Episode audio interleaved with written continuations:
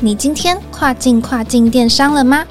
本节目由欧美日跨境电商第一门户视宇智宇制作播出。在这个节目里，你即将听到最新、最专业的欧洲、美国、日本跨境电商资讯，以及由跨境专家分享的各种有趣电商营运故事。每周一个新主题，带你跨境跨境电商。Hello，大家好，我是 Doris，欢迎收听跨境跨境电商。好的，马上呢进入到今天的终极，一样呢是我们的业务大师，我们又优秀又帅气，还有什么啊？那个稿上还有什么又英俊吗？欢迎健哥。没有搞，没有搞，没有搞，没有这种事情。啊，打给后台感后，我是 Tank，对，啊，陈上嘛，就我们今天要跟大家聊的，就是说，如果你已经是哎，已经有了这个跨境电商的这个思维，那你想要审慎来评估自己到底适不适合来做，那我要先声明一下，就是我们家是跨境电商专家，但我们是也是有一点市场局限，我们只有欧美日，就很欢迎，如果你想要往欧美市场发展。往日本市场发展，就可以关注我们这个节目，因为呢，我们希望用短短十分钟的时间呢，真的可以为你带来最重要的几个国际电商平台的 breaking news，或者是实物上的一些操作的一些手法，还有一些我们观察到的一些呃内容。那我们视宇智宇呢，在台湾呢，目前呢，在 eBay、在亚马逊还有乐天上面都是有琢磨的代运公司，那也希望可以跟大家多分享。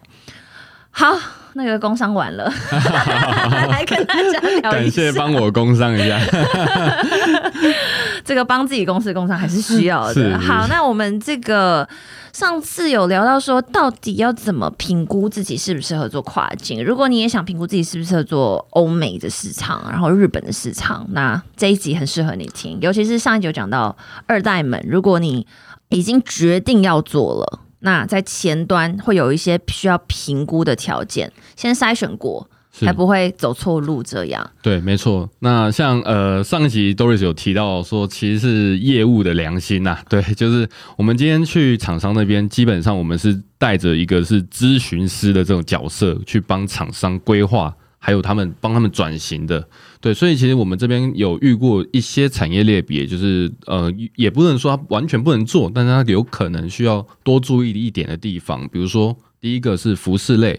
那其实以亚马逊来说，其实服饰类是非常强的品相类别哦，就是不管是哪一个站点，它卖的都是非常好的。对，但其实这些东西就是都是属于高退换货率的类别，因为你即使把很好的尺寸表都已经做好了，甚至就是当地的尺寸都已经做好准备，但是还是会遇到很多客人，就是他会，比如说我有遇过一个客人，他的后台的订单就是有一个客人下单一件衣服，但是他从 L 号买到三叉 L，对，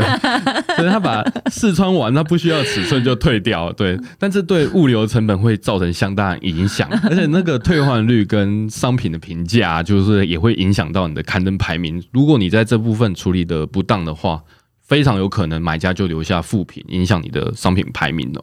对，那再来的话，我们还会常常遇到，就是哎。就是前阵子疫情爆发的时候，尤其是那个去年的年中左右，嗯非常多卖口罩的厂商就突然跑出来，就是那些公司本来可能是卖食品的，可是他突然跑过来说：“哎、我要卖口罩这类的东西。”对对对，去年其实蛮混乱的。对，所以但这类的产品啊，因为就是突然一夕之间冒出来，那亚马逊或者是 eBay 甚至是乐天平台，他们都会有自己的 policy 就跑上来，就是这类的商品都会需要上架的类别审核，或是会审核你的就是账号或是公司背景，让你有没有机会就是可以筛选掉这些可能跟医疗没有关系的厂商，但是卖医疗用品。嗯对，因为这个他也要保护他们的消费者啊。因为如果是买到就是，因为我们之前有看过很多就是布的口罩，但是他说它有医疗效果，对，那这种方式的话，其实就是会算是侥幸的上架。如果你真的上得去的话，但你进到亚马逊仓库，或者是你进到当地的海外仓。你可能卖一阵子就会被要求提供一些证明，就是证明你是不是医疗用品的厂商，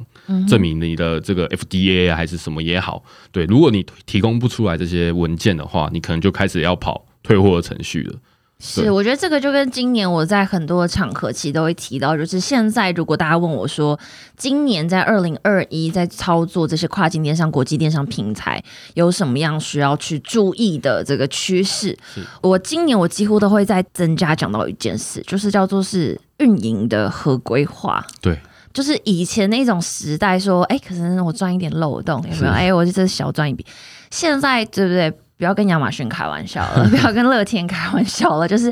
就是这些电商平台也都是很很很强势，而且他们手边呃，为了要提供给自己的消费者更好的服务，还有他们自己也会更严谨的审核所有他们的合作伙伴。所以在所有的这些运营上面，我们还是希望大家就是真的有这样的认真，真的有这样的证照，我们才会承建议你要做，然后我们也才会承接。因为否则的话，反而后续的一个风险是你无法估量的，可能会造成的经济损失也是无法估量的。是没错，还有继续提到，就是我们之前有去参加那个在台湾的一样是展览呢、但是它就是枪械类的产品，像这种危险的物品啊，就是其实你看它的利润也是非常好，而且市场也可能蛮大的。但其实要卖这种东西的话，其实平台都会有一些规范的啦，所以在上架之前，或者是你想要去采购，因为要做亚马逊去采购这一批货。你要去先做很多的功课，因为你的账号是不是可以卖的，这个刊登是不是你的账号是有 policy 是可以上架的，这都是需要去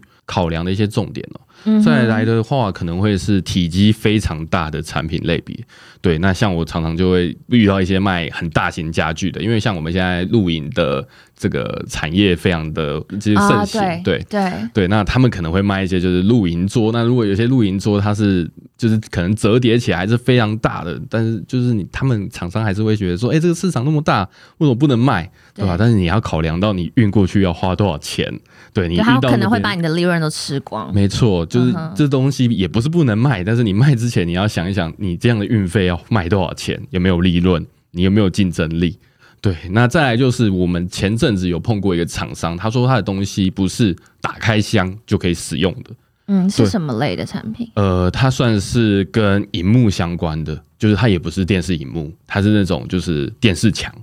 对嗯，就是不是消费者拿起来就可以当荧幕的，它可能会需要一些软体的设置或者是硬体的拼接，才有办法去操作的一些产品。那像这类的是操作起来相对复杂的产品，因为也有可能买家他就拿到货，然后就以为说我很简单就可以操作了，但殊不知他不会用。那通常买家不会用的结果，下一步就是退货，没错，再就是更狠的给负评。没错。对，那就会买家，其实我也蛮听到很多的卖家跟我说，哎、明明就他不会用，为什么给我负评？那没有办法，就是很多的买家就是会遇到这种情况，然后就是这样，因此这样给负评。对，所以我们总结一下，其实如果一开始呢，你就是鞋靴服饰类，你是医疗或者是清洁用品，但是你没有所谓的认证，是或者是你是危险物品，像枪械。再来的话是你的材积重量比较大的，以及操作起来相对复杂的这几个啊、你自己我想大家会很清楚知道自己手边的这个产品或自己手边的这个所属产业的性质特性啊，这个不至于不知道。所以我想，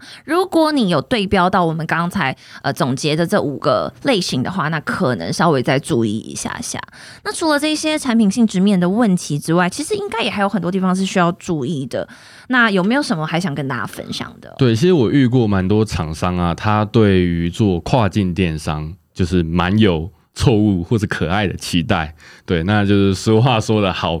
别爱我没结果啦，对，就是对你可能会觉得说，哎、我半年或三个月，我一进仓我就要爆卖什么的，因为我看人家都是怎样怎样怎样的，对，所以我们会遇到很多的这些厂商，他会觉得说，像是工厂端，他会说，哎、哦，我之前就是一批一批卖，一整票货就是几百万、几千万营业额。啊，你给我卖就是一件一件卖，你要卖半年你可以卖掉吧什么的，对，所以其实我们还要去教育这些厂商说，就是其实你做跨境电商是对的事情没错，但是这件事情要花多少时间做，我们要怎么样规划，在几个月内我们要做到什么样的目标。那几个月后我们要达到你怎样的目标？那都是我们在呃做之前就要去做评估跟考量好的，而不是说，哎、你今天做这件事情，我半年内就一定会达到什么事情。对啊，如果这么好，我也去找东西给你卖好了。对对，所以其实我们都还是有一些良心呐，就是不可能会跟每个厂商说，哎、你这东西一定爆卖啦，怎样怎样，那个只是真的是讲讲而已。那如果没有做对，到，但如果不是事与至语讲的话，这个我们就没办法担了。对对对如，果就是这这个节目一一播出哦，如果假设今天至语是语有哪一位这个同事呢给你们 over promise，那好不好？那个随时我们的那个 service mail，那个我接受大家的随时这个跟我们交流监督。但基本上呢，我们会也很希望就是厂商他要去认知说，在跨境电商的这一条道路上面，它产生出很多的企业价值，可能是商标识别的价值，可能是你一个呃店铺资源的一个导流的一个流量的价值，它的健康程度的价值等等，还有很多的价值未必是你在第一年你就可以用所谓的营业额，然后去看到它的完整的价值。但是一定要记得，就是说我们自己在操作一个企业，或者是我们在做事情，我们永远是选择正确的事情做。是没错，对，所以既然如果你评估过后，你并不是不适合做跨境的厂商，并且你的同业们可能也透过这个路径呢。占到了更多的市场份额，或者是呃有了更好的成绩。那么在正确的大方向之下，还是希望大家可以好好的来评估是不是适合来做欧美日跨境电商了。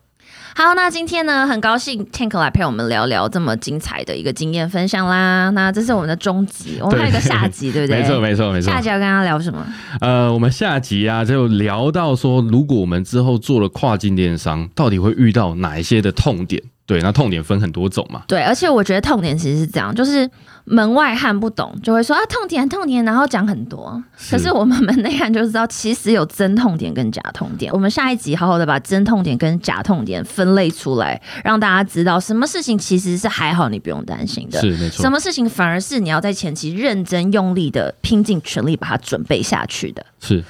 好，那这是要做结尾啦。好。